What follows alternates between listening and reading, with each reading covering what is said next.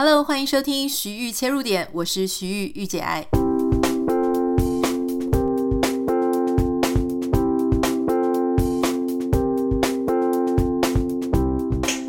欢迎收听，今天是第一百零五集的徐玉切入点。今天想要跟大家分享的呢，是台湾最近发生的一件社会新闻啊，也就是马来西亚籍的长荣大学女生。那她的命案呢，其实我想大家应该都已经很熟悉了，因为最近每一天的新闻呢，都在报道相关的一些案件。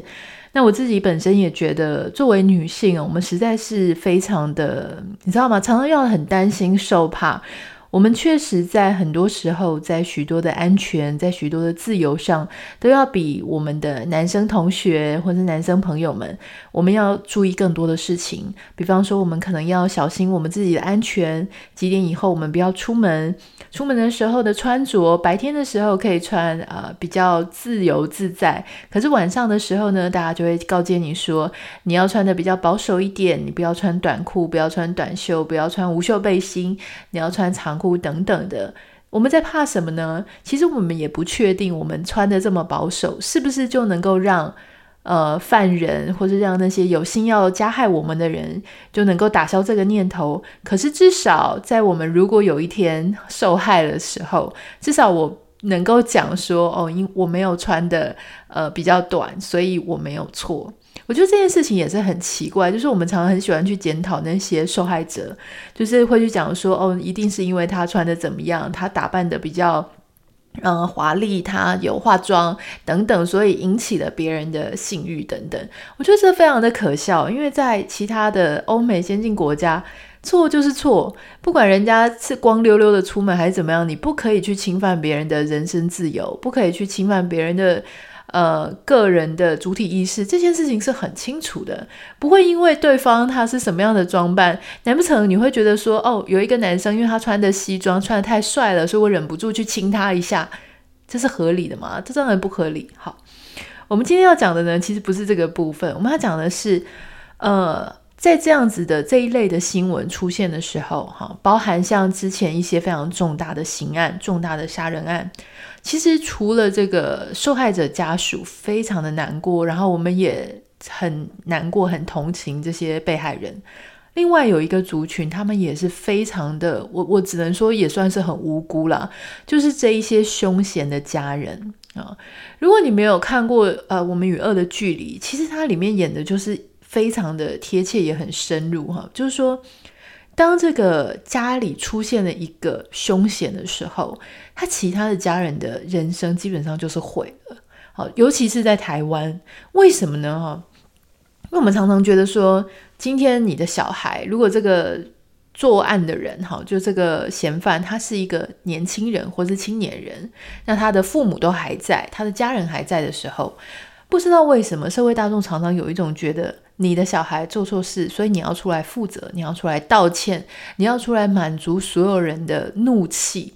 所以大家有看到这次的新闻，就说，嗯、从新闻上面看到，就说很多人因为知道凶嫌的家里在哪里，所以他们就又去丢鸡蛋，蛋洗这个凶手的家，要他的父母出来面对，甚至呢，新闻媒体就挖出这些凶嫌家人父母的一切一切。那你要想哦，今天。这件事情，如果我们设身处地想，好，我们家假设有一个兄弟姐妹，然后不管是哥哥或是弟弟或是姐姐妹妹，他们出了这样的一个状况，老实说，我超无辜的哈。我们如果是这样子的凶险的家人，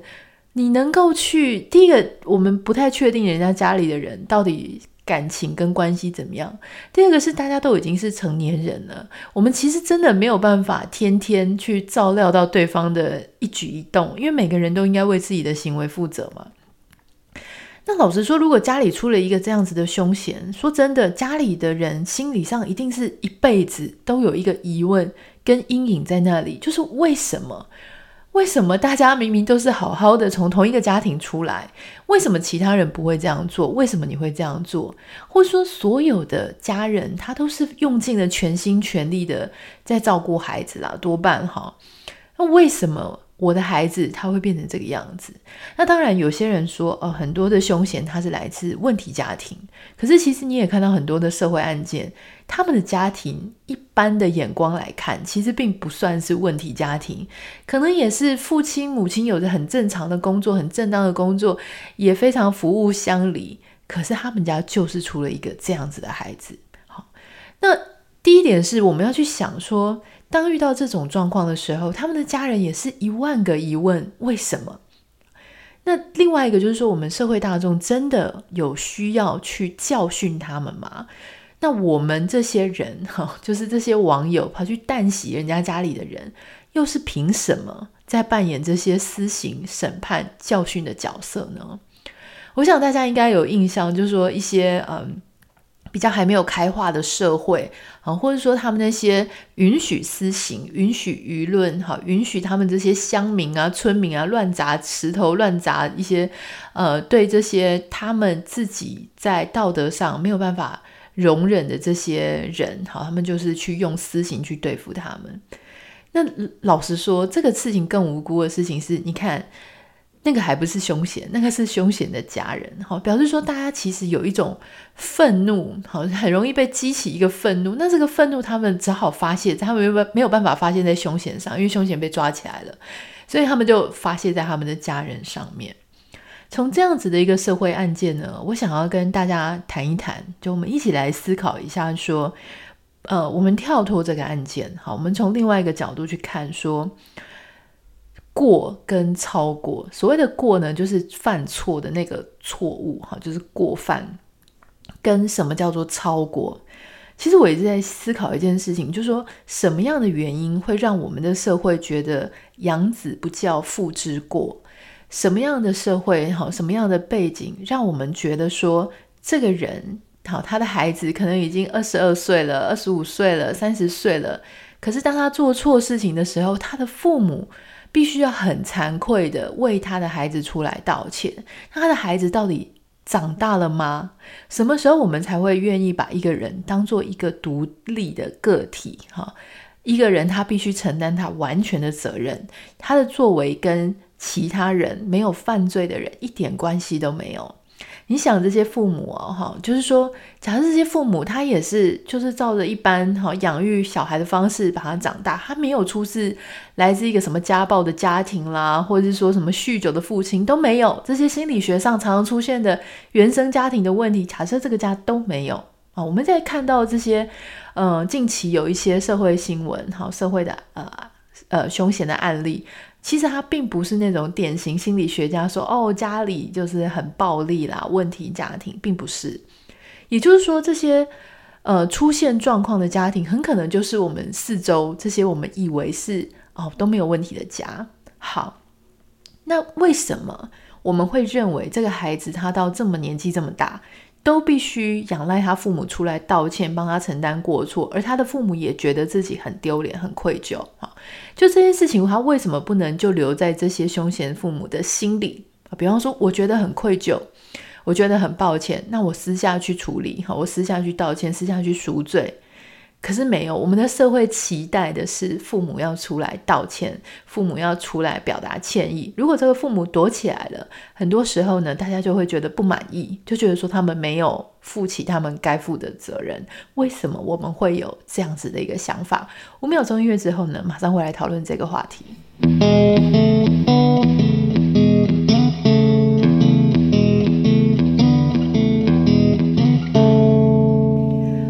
要介绍大家一本书啊，这本书是一个中国的心理学家，好，他在他叫做武志红，他曾经写过一本书，这本书呢现在基本上也在中国大陆，他据说已经被禁掉了哈。武志红他写过一本书叫做《巨婴国》，也就是他说呢，他在《巨婴国》里面有说，我们百分之九十的爱与痛。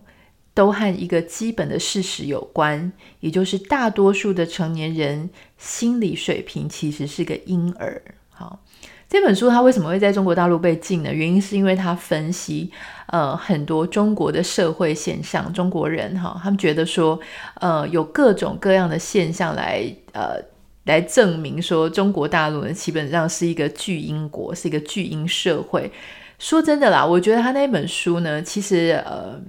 不胜公允。好，虽然我觉得他其实写的蛮犀利的，可是其实我觉得他掺杂着太多对整个社会的不满，跟他个人的一些呃，我觉得。意见也好，偏见也可以哈，就是说，其实常常有时候你写书点出一些观点，我就是 OK。可是如果你过分概括说这个所有的现象运用在一个社会的所有人的话，嗯，我觉得确实会激起一些很不满意的言论哈。好，那当然很多时候在。讲这样子非常概括性的话题，确实在中国是比较比较敏感一点。好，可是老实说，我觉得他这本书讲的不无道理，因为确实有很多状况呢，诶，真的是蛮像巨婴的。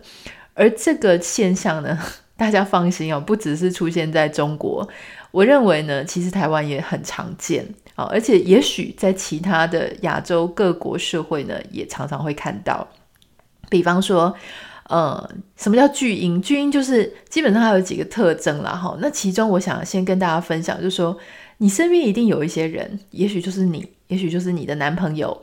好，或是你的老公，他们会觉得说，我跟我的家人是密不可分的，好，必要的时候呢，我的事就是我家人的事，我家人的事呢，我也有份，好，所以这个东西的好处是什么？好处就是，呃，我的父母的财产那就是我的。可是同时呢，我也要让我的父母管着啊。那除此之外呢，其实这个，你常常会听到说什么“不孝有三，无后为大”哈。这个事情，这个成语啊，或者说这一个俗语，我不知道这个这个我们要怎么讲。就是这一句我们常常听到的话，它其实就是很夸张吧？“不孝有三，无后为大”。那基本上现在要生育的话，基基本上都已经二三四十岁了嘛，对不对？那是二三四十岁的时候，这个意思是什么呢？就是说，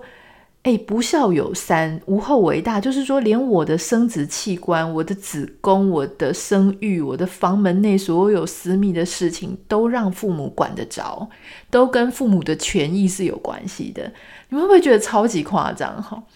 如果像欧美的人，一定觉得是什么东西啊？天啊，受不了！因为其实大部分欧美的国家的孩子，他们基本上在十八岁上大学就一定会离开家里，很少说像亚洲社会什么啃老族啦、妈宝。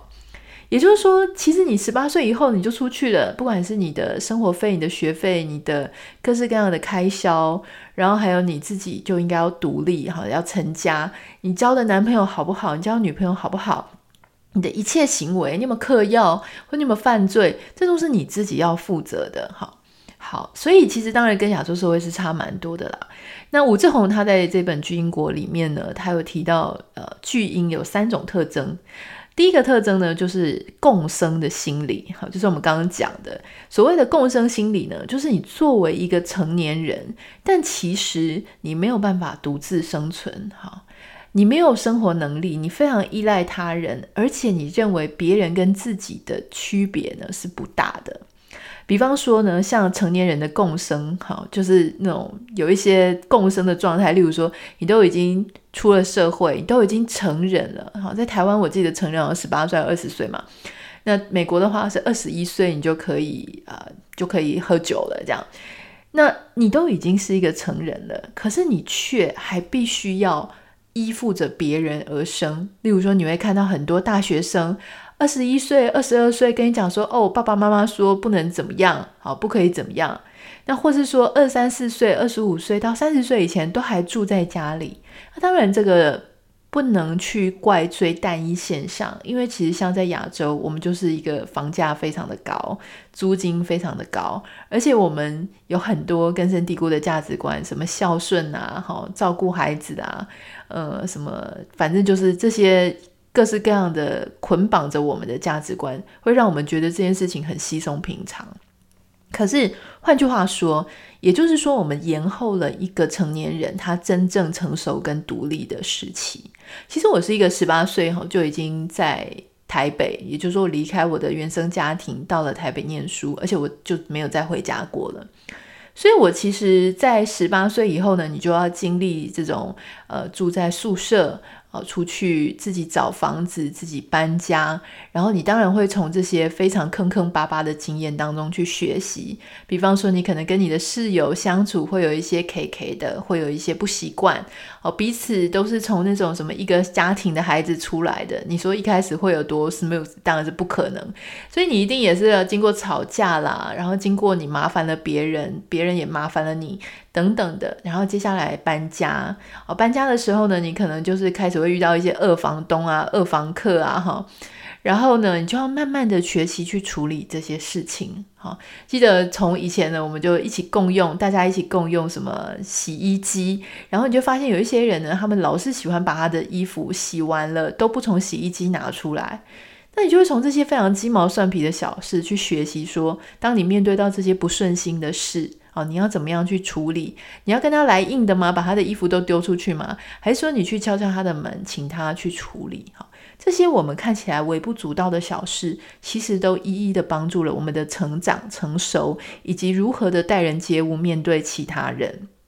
所以，当你在原生家庭越久，在家里基本上很多人都是妈妈牌的，爸爸妈妈继续帮你煮饭，哈，然后你就在家里，你就负责把你的功课写完，报告写完，工作回来，然后你就开始打手游，然后你就开始啊、online game，然后很多事情家里的事情其实你是不了解的，因为你也不用去买这些什么生活用品啊，去 Costco 或者去采买，也不是你在做，所以你也不用决定这些事。延后了很多，你应该独当一面去处理自己人生跟生活的难题的这个时间点。好，所以我们就会讲说，嗯、很多人很多女生啊，就会说啊，发现说原来自己交了谈恋爱或是嫁了人之后，发现居然自己比自己的老公或是另外一半还要独立。这个启蒙呢，我。我觉得我也是有经历过，就是我会发现说，天哪，因为我十八岁就已经住，刚刚讲了，我就已经独立了。结果你就发现说，诶，你交往的对象居然是那种什么二十八岁都还住在家里，或三十岁还住在家里。所以当他来你家的时候呢，你会发现他把你家的环境弄得一团乱，然后他很期待说你要喂他吃什么啊，你要就是所有的。发号施令都是你在做，但他可能根本没有经历过什么，嗯，要帮人家缴水电费啊，或者是说他也没有经历过要怎么样去把一个房子弄干净。所以这些男生呢，他们其实可能他在心态上根本没有准备好，他还不是一个成熟的男人。虽然他的呃外貌哈看起来高大笔挺，而且呢看起来一副好像也已经挂了什么公司的 title，可事实上他什么都不会。而且心态上其实还是蛮依赖妈妈的。如果他们的妈妈呢不开心哈，不同意、不赞同，诶，他可能就吓到，就是已经没有办法去跟妈妈好好的沟通他自己个人的想法。常常我们就会看到很多男人，他其实也已经活到四五十岁了，可是你会发现他人生的决定跟他妈妈的喜好其实是绑在一起的。那很多人就问我说：“那这种时候你遇到一个妈宝男，你到底应该怎么办？”哈，我个人认为呢，如果你遇到一个妈宝男，在他妈妈离开这个世界上之前，基本上妈妈就是发号他人生司令的对象。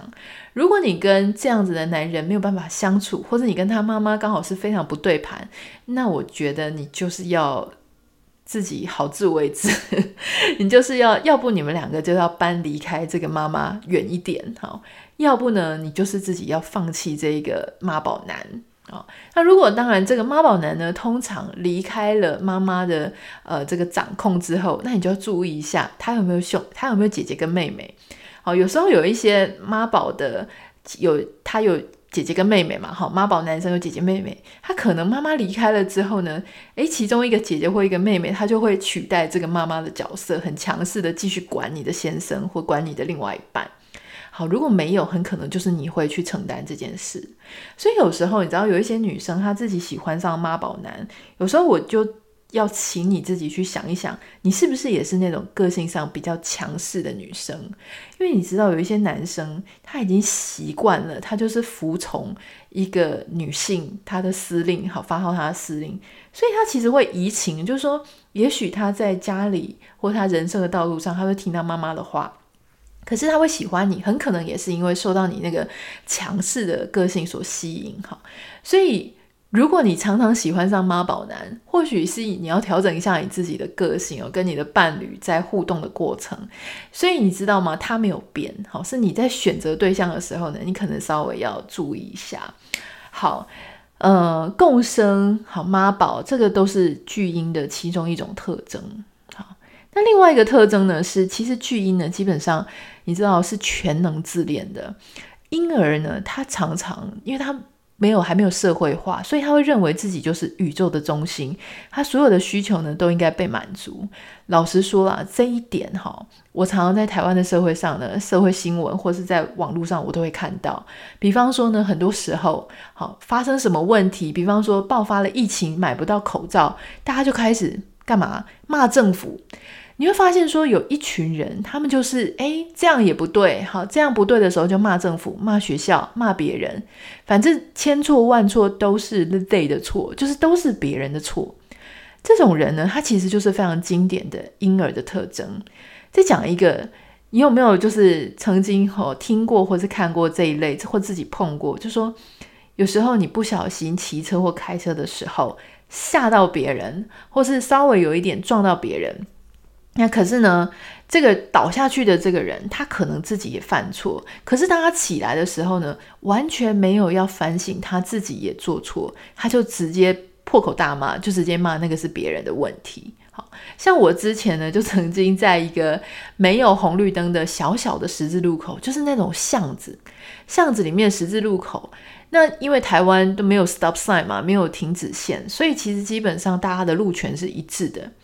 那有一个呃老先生啦，他就是骑摩托车经过这个十字路口的时候呢，那可能就是在他家前面的路，所以他觉得他每天骑呢，他已经非常的驾轻就熟，所以当他冲出这个十字路口的时候，他完全没有停下来，也没有左右张望，都没有在看路。那他自己 suppose 他自己推想可能没有车，结果我那一天开车就这样子，好险我的车速非常非常慢哈，因为开这种小巷子我都觉得。很紧张，不知道会不会突然冒出一个小孩或什么。那一天就这么的凑巧，这个老先生他骑车就经过这个十字路口，哈，他就冲出来。冲出来的时候，我立刻暂停，所以我并没有撞到他。可是他因为自己看到我呢，他被吓到，所以他摔在地上。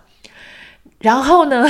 因为他其实也没事，哇，他整个劈口就是破口大骂，劈头就骂我，一直狂骂我。你知道我本来啊是想要下去看一下他有没有怎么样，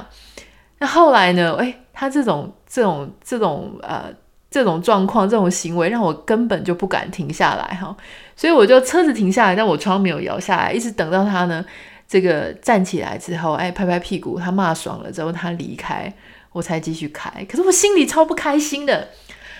那原因就是因为我心里想说，哎，你出来，然后你完全都没有在看路。我开得这么慢，如果我开快一点，你是真的就被撞下去了哈。那结果你居然就是要把我破口大骂一顿。当然，我也理解他那个破口大骂呢，掺杂着可能百分之八十是他被吓到，他很恐惧的心情，所以他必须要抒发。可是老实说，我认为这个就是我们刚刚讲的巨婴国的其中一个特征，就是你怎么会觉得什么事情的错，你都不用先反省一下你自己，就完全要去怪罪给别人？好，所以你会看到很多的社会上有各式各样的现象，很多人他都习惯去把罪过、把错怪到别人身上，这其实也是巨婴的一个特征哦，哈。那第三个巨婴的特征呢，就是所谓的偏执分裂啊。偏执分裂呢，它其实就是充满了个人自恋的幻想哈，对现实有极度的不满。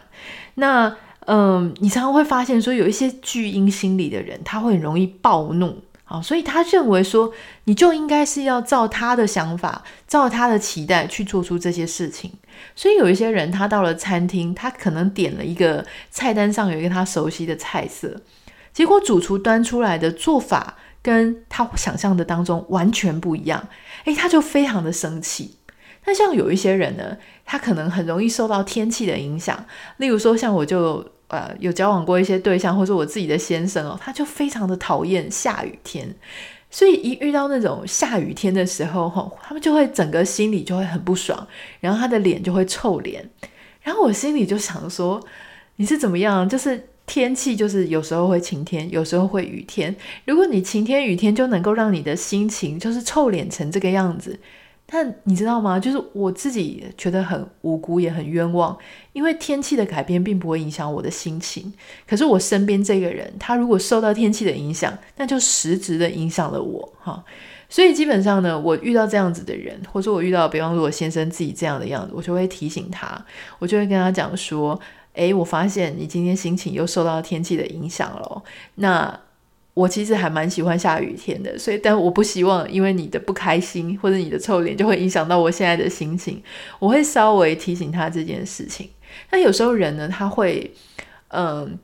受到这一些外来的事物的影响，然后他不自知的去影响了别人。可是当你稍微比较理性的点醒他的时候，呃，当然了，如果他在这个时候呢，更脚蹬熊气哦，就反过来就是咬你啊，生气啊，这种呃咬你一口的话，那其实就表示他真的是巨婴无误了哈。那通常比较成熟的人呢，当你点醒他这件事情，然后你的态度是比较好的，他通常都可以自我收敛一些。所以你就可以观察一下，就说，嗯，是不是你周遭的人啊，你身边的人，他们有没有这些巨婴的心态哈？那又例如说，比方说像有一些网络上的一些网友，你不觉得他们那个情绪就是非常的激动？比方说有一些明星的家务事，明星劈腿啦，明星做错什么事情啊，他们就要在下面留一些非常伤害人的留言，好，甚至会跟他讲说啊，你为什么不去死啊？为什么不去怎么样？诶，这些人呢，其实他就是完全没有办法去控制他自己的理性，他自己跟他人的一个界限哈。所以我认为，在当你看到这一些很不理性的留言，甚至你的朋友里面就有这些状态，他的心态上不是很健康的时候，你就要意识到这件事情。那很多网友有时候会私讯问我说，当我意识到我身边的人，或是我的朋友，或是我的同事，他们心态上其实不是很健康的时候。哦，我应该怎么办呢？好，我很震惊。像之前就有一位网友，他跟我讲说，他们啊，就是一起念了一个。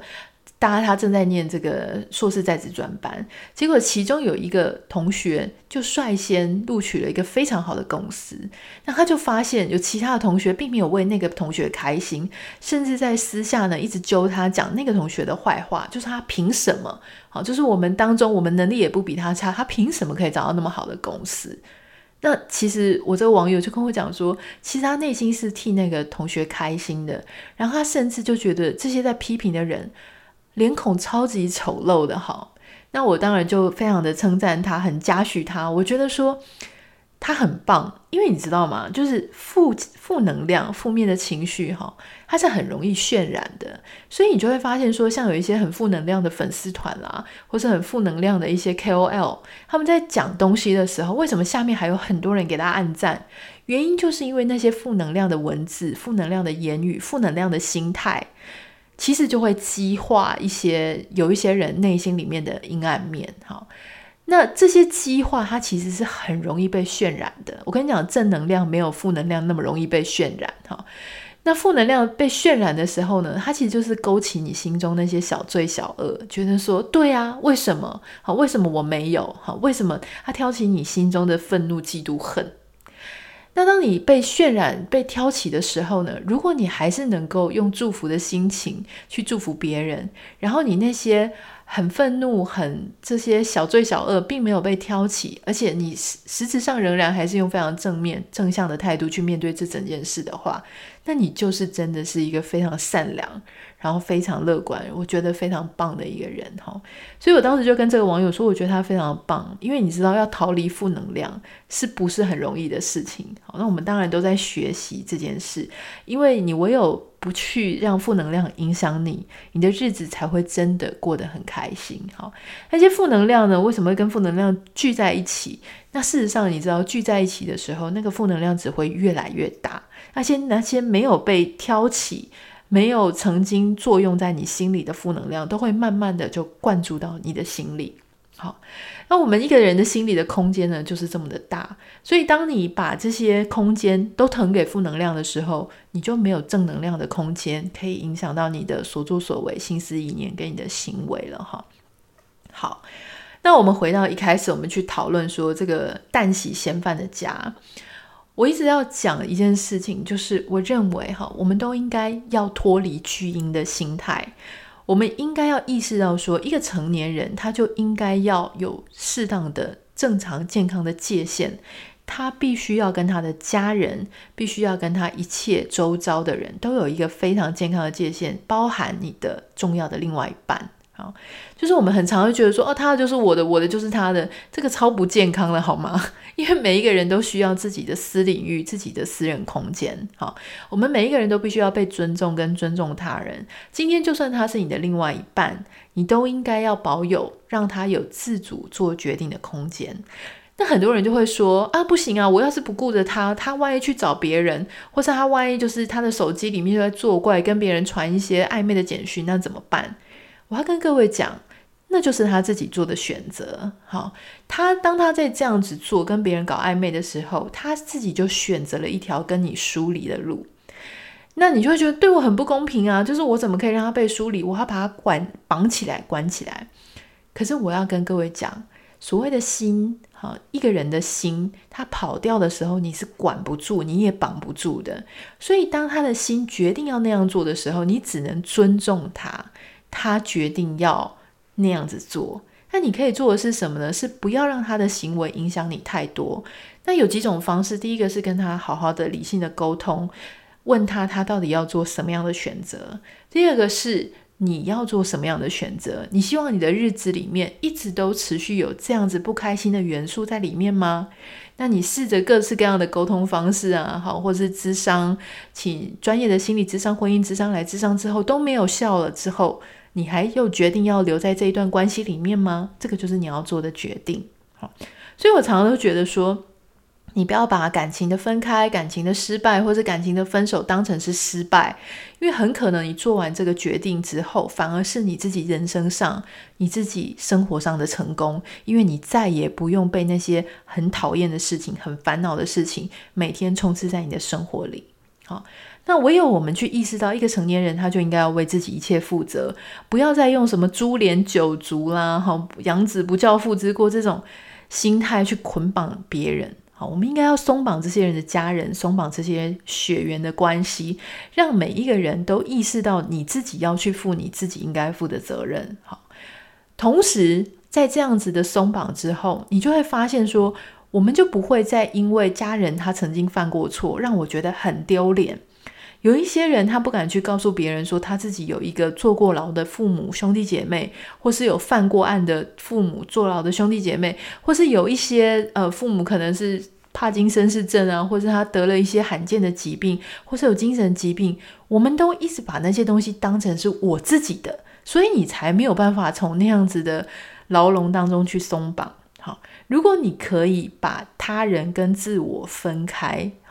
有一个健康的界限，你就会发现说，OK，我可以用同情跟怜悯的心情去看待这件事情，可是我不会认为那个是是我个人的事情。好，好，那今天呢，其实想要跟大家分享的就是这个，就是说我们要去练习，就是说让自己去负担自己该负责的事情，同时我们在看别人的时候呢，我们也应该要摆个人的去看他自己的所作所为。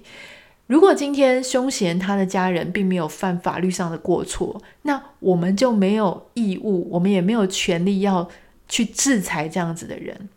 说真的，我觉得有时候，我不知道大家有没有看过《赎罪》这部电影哈。很多时候呢，我们所谓的实体的监狱，它当然是一个法则。可是我们一直没有思考过的事情是，心理上的监狱，那个才是真正一辈子的牢笼。而这些凶险的家人，他们实质上，哈，他们基本上是心理上一辈子会住在那个监狱里面。我觉得我们要用更多的同情跟怜悯去看待他们这些事情，因为没有一个人，哈，没有一个人愿意自己交出一个身为凶嫌或是杀手的儿子。这个是。呃，我们与恶的距离那一部电影非常经典的一句话，没有任何一个父母他愿意养出一个凶手。